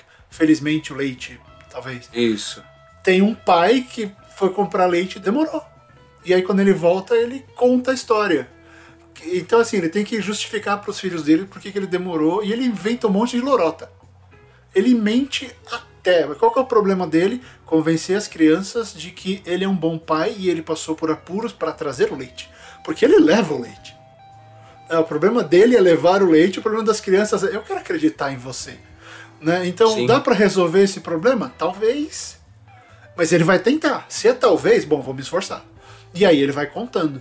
Então, assim, o lance da solução, ele mostra. Ele, ele te informa muito sobre o seu livro. Sabe, se você está escrevendo um romance, é, é possível resolver. Acabou, começa a história com. terminou um relacionamento. E é- eles vão reatar? Esse casal reata? Sim ou não? É possível reatar? Você tem uma história. você tem uma história de reencontro. Não é possível reatar, você tem uma história de dois caminhos diferentes. Você vai acompanhar essas duas personagens até um certo ponto da vida delas. É, quando você pega no, no, no, que eu fiz do Débora e a Copa, hum. o, o, problema dele não é reatar com a namorada. Esse vira, no, vira na metade também. Tô achando uma tendência aqui que eu gosto de mudar o problema. É, é notei, notei. O problema dele é que ele não quer o problema. Esse ele é o problema ficar dele. Longe ele do problema. reencontra a ex-namorada, ele reencontra a ex-namorada no, no, bar, no, no, no, jogo do Brasil, e ele não quer reatar o problema. Ele, ele, ele não quer. Só que é um negócio muito. É, não tem uma palavra para dizer. Você tá vendo que ele quer reatar o problema, uhum. que, que, ele quer enfrentar o problema, que ele quer ficar perto dela de novo. Só que na cabeça dele ele não quer. Então ele tem primeiro, o primeiro problema dele que é o seguinte: o que caralhos eu faço com essa merda? eu tinha fingido que eu tinha esquecido essa mulher. O que, que eu faço agora com essa situação? Né? Eu, eu não quero ter que peitar isso agora. Mas é claro que ele vai peitar, todo mundo sabe disso. Ninguém no lugar dele. É. Ninguém no lugar dele fugiria dessa situação, jogo a jogo, que, ela, que, ela, que ele sabe que ela vai estar tá lá. E aí ele pergunta: é possível resolver? Será que ele, ele tem uma saída ou não? Se ele tem esperança, eu diria que é possível. Na cabeça dele é possível resolver, certo? Na cabeça dele é. Então. Só que na cabeça dele é a hora que ele para para começar a pensar nisso, porque a primeira reação dele, como acontece com muita gente com ex-namorada que ou ex-namorado que que foi meio traumático, final tal, e não traumático de filha da putice, assim, simplesmente não deu certo e foi traumático. Uhum. Puta, eu não quero cutucar a ferida, não quero porque, cutucar não, a ferida. Porque, porque vai doer, né? Porque vai, vai doer. doer. Vai doer, é. Mas vai olha doer. que louco, pensa, pensa na ordem, você começa a história, vamos falar da Débora então. É, o que está errado? Esse cara reencontrou a namorada. Esse é o problema. E ele, ele está namorando. E ele está namorando. E ele não quer lidar com isso. Ele não quer pensar nela de novo. E você, esse é o problema, que está errado. É possível resolver? Na cabeça dele, sim. O mundo, não, porque ela gosta do cara, vai casar. Então, quando você ficou na dúvida, eu já vejo. A história é justamente essa dúvida dele. É. É justamente essa, e aí, vai, não vai, eu tento, não tento, será que ainda tem alguma coisa, será que ela ainda gosta de mim? E é possível resolver? É outro, talvez. Para ele sim, pro mundo não, e, e agora? É, né? exato. Aí, pronto, ó, você vê, definiu a história do Rob, vi essas perguntas. Eu não tinha nem pensado na, na Débora e a Copa. Mas faz todo sentido. E sim, você fica mudando os, os problemas. O, o, o, o Débora e a Copa, para mim, foi um desafio muito grande, esse negócio de mudar o problema e da hora que ele encerra o problema dentro da cabeça dele, que, que ele fala, tá, dá para resolver, eu decido que eu quero resolver. Cara, ele, ele é um dos personagens todo mundo para mim, todo mundo que leu pede uma nova história com Batata. Se você não leu, o Batata, Batata. é o melhor amigo dele. Eu li, claro. Todo mundo pede pede uma melhor história, uma nova história com o Batata.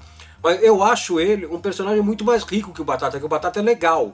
O Batata é maloqueiro, o Batata é pau d'água, o Batata é legal, mas ele Cara, vamos ser sinceros aqui. O personagem do Débora e a Copa, que eu não vou falar o nome dele porque isso faz parte da história, ele é filho da puta, ele é ruim, ele é uma pessoa egoísta, cara. Ele, para mim foi um desafio e foi um negócio muito legal de fazer, porque ele, ele, é um personagem. Tem horas que eu escrevendo eu falava, meu, tomara que você se foda, cara. Sabe, você é muito filho da puta, você não merece essa mulher. Você é egoísta, você é infantil. E, e né? cara, quem nunca se viu nessa situação, cara? É, né? De ser é. egoísta, de ser infantil quando está pensando numa ex-namorada, num ex-namorado. Pois é, pois é. Então assim, era possível resolver? Ele achava que sim, e a história cria uma dinâmica. Porque você tem dois, duas possibilidades. Na cabeça dele sim, o resto do mundo diz que não.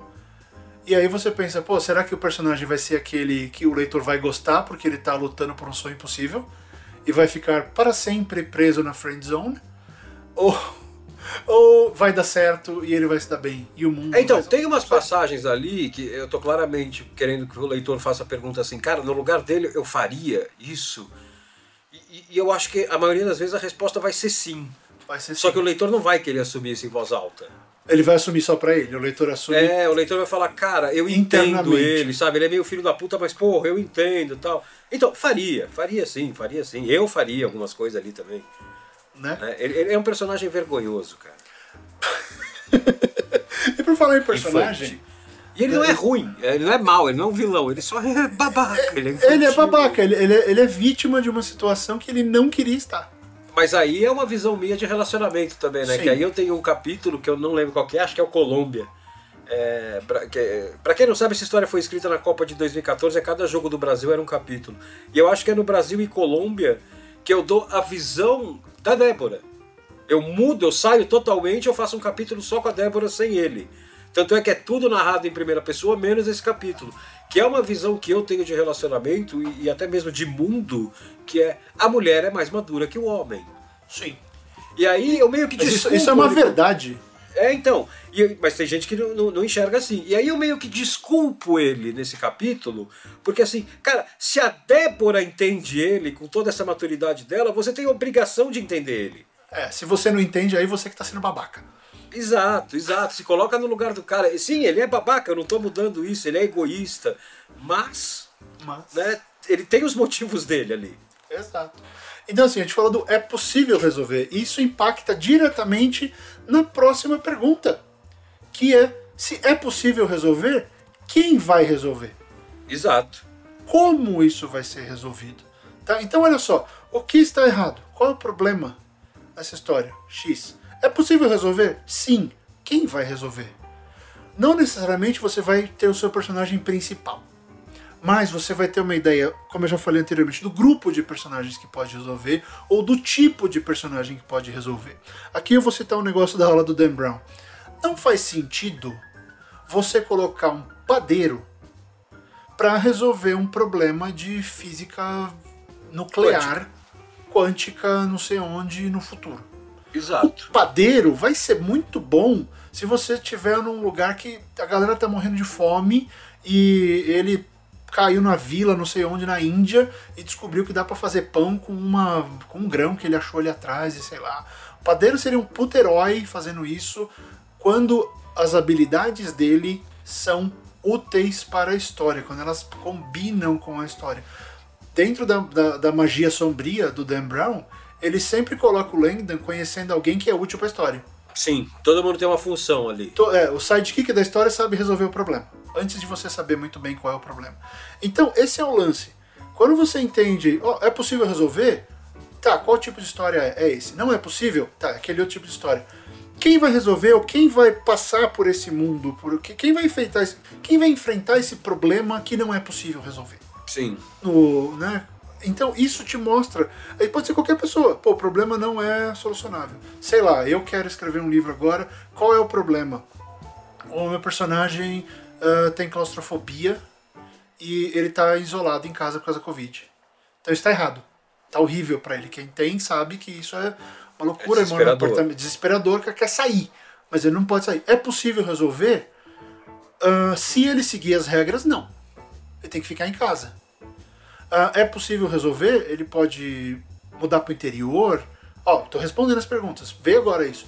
Ele pode mudar para o interior, ele pode ir para um hotel, ele pode alugar uma casa, é, ele pode ir para algum lugar que tem um jardim. Ah, é possível resolver. Então quem vai resolver? É ele? É a, é a namorada dele? É a mãe dele? É o irmão dele? É um amigo dele? Quem vai resolver? É o prefeito? Cada uma dessas opções está me dando uma história diferente tá? Eu só respondi essas três perguntas pensando numa coisa atual, que é, que é o, o isolamento social, que é o, o- Exato, a exato. quarentena. Então você vê, eu tive aí pelo menos uns 7, 8 tipos de história que eu posso ir para qualquer lugar apenas respondendo essas perguntas. Então, o quem vai resolver não necessariamente é o seu personagem principal. O seu personagem principal, ele pode ser o, o condutor da história, ou ele pode preparar o terreno para que, pra quem vai resolver chegar e resolver. Tá, é mais ou menos assim. O seu personagem principal ele pode ser o cara do meio campo. E ele vai dar o passe pro ponta vir na louca, dar aquela bomba e rasgar a rede. É. Então não necessariamente o seu personagem principal é o personagem que resolve. Não é o herói. E A gente a inspiração tam- apareceu, quem resolve tá no título, né? Tá no título. É, Tá no título. né? É, tá no título. Então, assim, eu não vou falar de Snow Globe, mas o Snow Globe não é, não é quem você acha que vai resolver que vai resolver. Mesmo. E foi de propósito. Essas coisas são feitas de propósito. São pensadas, né? São pensadas. Um pouco. A bem, é como diria Monty Python, né? Pouquinho, pouquinho, pouquinho. É, pouquinho. É, não, daquela cena do, da, da bruxa no Cálice Sagrado é muito boa. Vocês vestiram ela? Não, não, é, talvez, não, não, pouquinho, pouquinho, pouquinho. Filmaço. Não, filmaço, assisti outro dia. Ele tá começando a ficar um pouco sem noção, porque aquela, aquela parte do, do final daquele filme, acho que é um dos finais mais débeis mentais que eu já vi na vida. Uh, mas enfim, então assim, o quem vai resolver. Uh, no Monty Python, cara sagrado, você fica achando que o Rei Arthur vai resolver a parada e não sei o quê. E o final do filme não te leva para isso. Não é assim que termina. De jeito nenhum. Aliás, termina do jeito mais improvável. É. Só que assim, é um jeito Monty Python, né? Monty você Python, tá vendo isso, você já comprou a ideia de ter esse final. É, você sabe que esse final vai vir e você vai, que porra, você vai começar é. a rir. Você não vai falar que coisa ridícula, não. É, não, você, você não rir. fala que coisa ridícula, você vai falar, caralho, eles tiveram a moral de fazer isso. Eles tiveram a moral de fazer isso. E aí você fala, mas como assim, meu amigo? É, bom, para um filme que começou com as legendas das, dos mus, a legenda é. em sueco com os alces, cara. Uh, enfim. Uh, então, esse lance do quem vai resolver é muito fundamental, pessoal. É muito fundamental. Ele vai definir o quadro principal de personagens da sua história. E ó, a gente não falou de conflito, a gente não falou de subtexto, a gente não falou de arcos narrativos. Não, a gente está falando de desenvolver a história. Descubra a sua história antes de você começar a escrever a sua história. E ó, isso aqui dá para fazer que nenhum, né? Dá para fazer em dois, três dias, um dia, sei lá, faz no almoço, pega o tempo que você precisar. Você não tem que ficar um ano pensando isso. E agora, Rob Gordon, vamos, vamos, vamos tirar isso à prova? Vamos fazer duas coisas agora para encerrar o programa. Primeiro eu quero pegar, eu vou puxar a sardinha pro meu, pro meu lado, mas vamos aplicar isso daqui no Snow Globe, que você não terminou de ler, que eu sei, senão você teria me falado. É, mas me faz as, essas três perguntas e eu vou te respondê-las rápido. Eu não respondi ainda, só fiz as perguntas, mas você vai ver que eu tenho as respostas. Manda. Eu pergunto, você responde ou eu faço as três de uma vez? Pergunta e eu respondo, uma, uma por vez. Fábio Barreto e Rob Gordon em Você Pergunta, Eu Respondo. Qual o problema? Anunciaram a viagem no tempo e o cara que está desenvolvendo ela não sabia. Ele precisa saber o que está errado. Esse problema pode ser resolvido como? Na cabeça dele pode, porque ele tem todas as respostas como. Então mostra um pouco dele. Né? Que ele. Não, eu sou foda. Eu tenho como resolver. Então esse problema pode ser resolvido. Porque claramente é uma enrolação. Quem pode resolver esse problema? Ahá! Quem pode resolver esse problema não é ele. Quem pode resolver esse problema é uma pessoa que não está ligada emocionalmente à viagem no tempo, porque ele está fazendo isso como boa referência ao H.G. Wells, ele faz isso por sentimentalismo, e a única pessoa que pode resolver isso é uma pessoa que não está ligada sentimentalmente à coisa da viagem no tempo. Muito bem. Então, olha só, eu sei todas as minhas cenas do livro? Eu te dei detalhes da história? Você sabe o final da história, Rob Gordon? Não. Não, não, não dá para saber. Não tem como saber. Mas eu sei a cara da minha história. Eu sei qual é a minha casa. Eu sei que essa casa vai ser três quartos, uma cozinha, e um quintal. Não vai ter piscina. Ela podia ter uma piscina lá na frente, mas essa última resposta me mostrou: olha, é melhor eu ter um quintal. Sim. Com uma árvore e um balanço do que ter uma piscina, porque eu vou ter um nenezinho e eu não quero ficar pensando na criança cair na piscina. Né? Então, essas três perguntas elas fazem com que eu tenha um mapa da minha história, eu desenvolvi minimamente a história e daí eu começo a fazer outras perguntas. Né? A gente pode fazer o que, que o leitor precisa saber e aí tem sempre uma pergunta que eu me fiz essa pergunta no livro e foi um risco que eu corri. Viagem no tempo? O leitor precisa saber como a viagem no tempo acontece? Não. Então, eu, eu, eu, eu preferi não. Mas se você pega em vários filmes ou livros de viagem no tempo, a viagem no tempo é explicada. Exato. De Volta para o Futuro, tem o DeLorean. A máquina do tempo, a gente vê a máquina do tempo. Ah, aquele como é que. Ah, tem um do, do Gerard Butler, que eu fugi o nome, Continuum, alguma coisa assim. Acho que ah, sim. É, tem uma máquina lá toda cheia de, de espelhos, não sei o quê. Em outros lugares tem uma fenda temporal, blá blá blá. Eu preferi não explicar, porque o meu foco não é a viagem no tempo em si, ela é só cenário. Ela é razão para que eu desenvolva aqueles personagens e aquela narrativa. Sim. Então veja, é, eu não fiz essas perguntas pensando, são coisas que eu já tenho resposta. Provavelmente, se o Robin me perguntar isso daqui duas semanas, eu vou responder a última pergunta diferente. Porque eu vou ter uma outra visão de alguma coisa. Mas o ponto é, a resposta está na ponta da língua porque ela foi. Ela tá ali, ela é fácil, ela é clara. E quando ela é clara para você, ela vai ser clara para o leitor. Ela vai ser clara para sua história. Sabe? Eu não respondi. Não, veja bem, quem vai resolver é um cara que conhecia um outro cara ali, porque quando eles estavam no metrô, ele viu um livro caindo e aí ele percebeu que tinha uma flor. Mano, para, não. Não é contar a história. Não, quem vai resolver? Qual, qual grupo de pessoas? Que tipo de pessoa? Ou melhor, eu não vou falar quem é, porque eu não quero dar o spoiler, mas quem, eu já sabia, o dia que eu falei, quem, como termina essa história? Essa história termina assim, ó. Pau. Tá certo. Tá certíssimo. E aí, né? Porque assim que tem que funcionar. Então, é, eu não sei, eu acho que a gente já fez muito exemplo, né? Eu queria aplicar essas três a uma história nova. Vamos fazer a história de GPS, rapidinho? Vamos. Então vamos lá. Qual é a fagulha? É o, um carro com GPS maldito. Isso. O que, o que está errado nessa história, Rob Gordon? O GPS leva todo mundo que entra nesse carro pra morte. Pra morte. Então ele não está cumprindo o papel dele. Ele é perigoso. Né? Então, o GPS é perigoso. Isso está errado. É... Será que é possível resolver esse problema? Será que o personagem descobre isso a tempo de resolver esse problema? Possível é. Se ele consegue ou não é outra coisa, mas possível é. Possível é, porque você pode arrancar o GPS, tacar pela janela e, e olha só, é simples, não é? Você joga o GPS pela janela ou desliga o carro. Só que será que o personagem descobre isso? Será que é o personagem que é o que está dirigindo o carro que vai perceber? Então vem, quem vai resolver esse problema, Rob Gordon? Quem resolveria esse problema seria alguém que entende, numa, numa saída mais pobre, alguém que entende de GPS, numa saída mais trabalhada, alguém que entende a maldição do GPS. Entende de maldição, não de GPS. E ó, olha só como agora a história vai abrir. Como a gente vai conseguir fazer milhares de coisas. Se a gente quiser ir para uma coisa mais de ação, quem vai resolver a parada é algum outro motorista que viu o carro indo para o rio a tempo e bloqueou o carro. E viu que o carro continuava tentando ir para o rio e, e, aí você percebe que esse cara descobre que tem e ele vê que tem vários GPS. Maldito. E aí a história abriu. Porque esse cara vai caçar esses GPS. Ele vira um caçador de demônios online, digitais. Ou quem vai resolver é o técnico da assistência do GPS, que os caras ligaram, olha, o GPS está levando a gente para um deserto, não tem água aqui, não tem nada.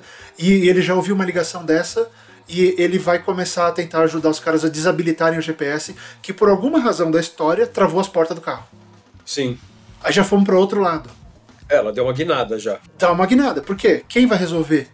Quem pode resolver? Pode ser o motorista, pode ser o motorista do carro, pode ser o cara da, da assistência, pode ser um caçador de demônios.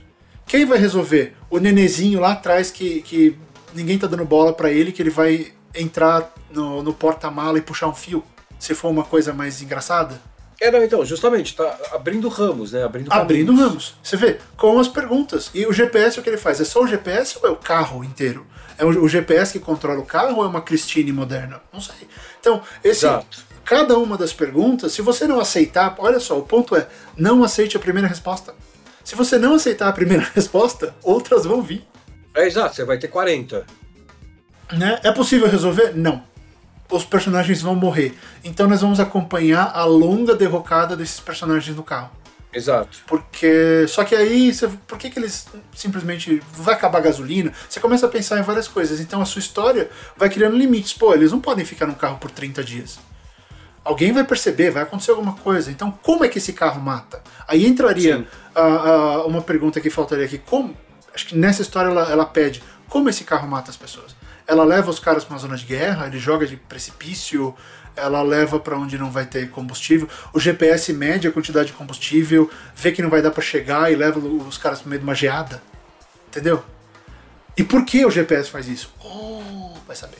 Né? Então, olha só como essas perguntinhas começam a abrir bastante. Ela começa a abrir um leque, né? Lá abre um leque. E aí você escolhe.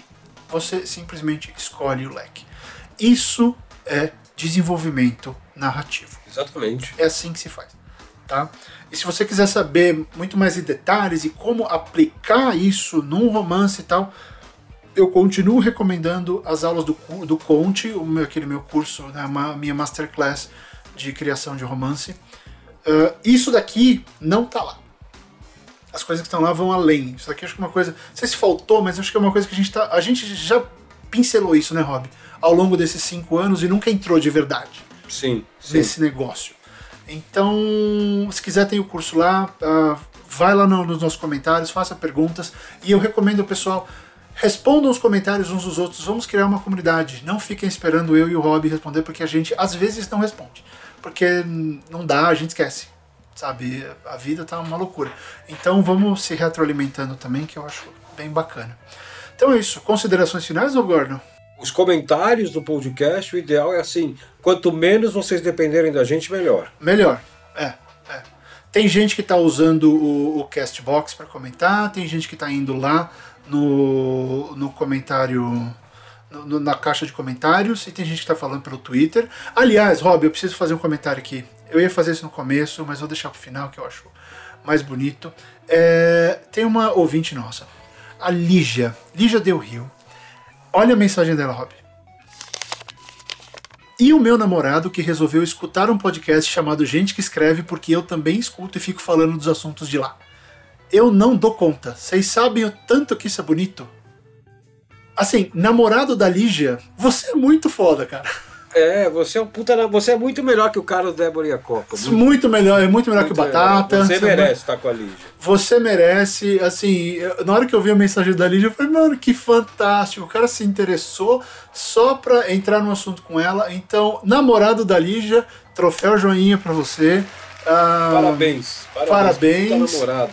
E Puta parabéns pra namorado. Lígia, que já nos escutava. Desejamos toda sorte aí na, na carreira. Mas muito legal, esse tipo de história é, é muito bacana. Vira e mexe a gente recebe coisas de, pô, vocês são a, a minha companhia em momentos difíceis. É, isso é, Me- muito, isso, é, isso é muito foda, cara. Isso sempre me balança. É, mesmo sem mesmo sem episódio novo, eu, eu vira e mexe e escutava. Então, legal, a gente tá aqui, vamos fazer de tudo pra, pra não ter mais esse mais um hiato maluco, maluco como esse. Mas eu queria aqui deixar esse registro pro namorado da Lígia. É, valeu, namorado da Lígia. Você fez a nossa semana ser um pouquinho mais alegre num mundo cheio de notícias ruins. Ah, Longa vida ao namorado da Lígia. E a Lígia, né? Porque ah, E se os dois serão Você felizes. Sorte, você desejou sorte pra Lígia, que ela tem uma boa carreira tal. Que bom, né? Porque amor ela já teve a sorte grande aí já. Já teve a sorte grande. Amor ela já exatamente. resolveu. Exatamente, exatamente. Então é, é isso. Então esse foi o nosso programa de hoje. Ah, gostaria de agradecer a todos vocês pela companhia, pela presença. E pessoal, fiquem em casa se puderem. Continuem segurando.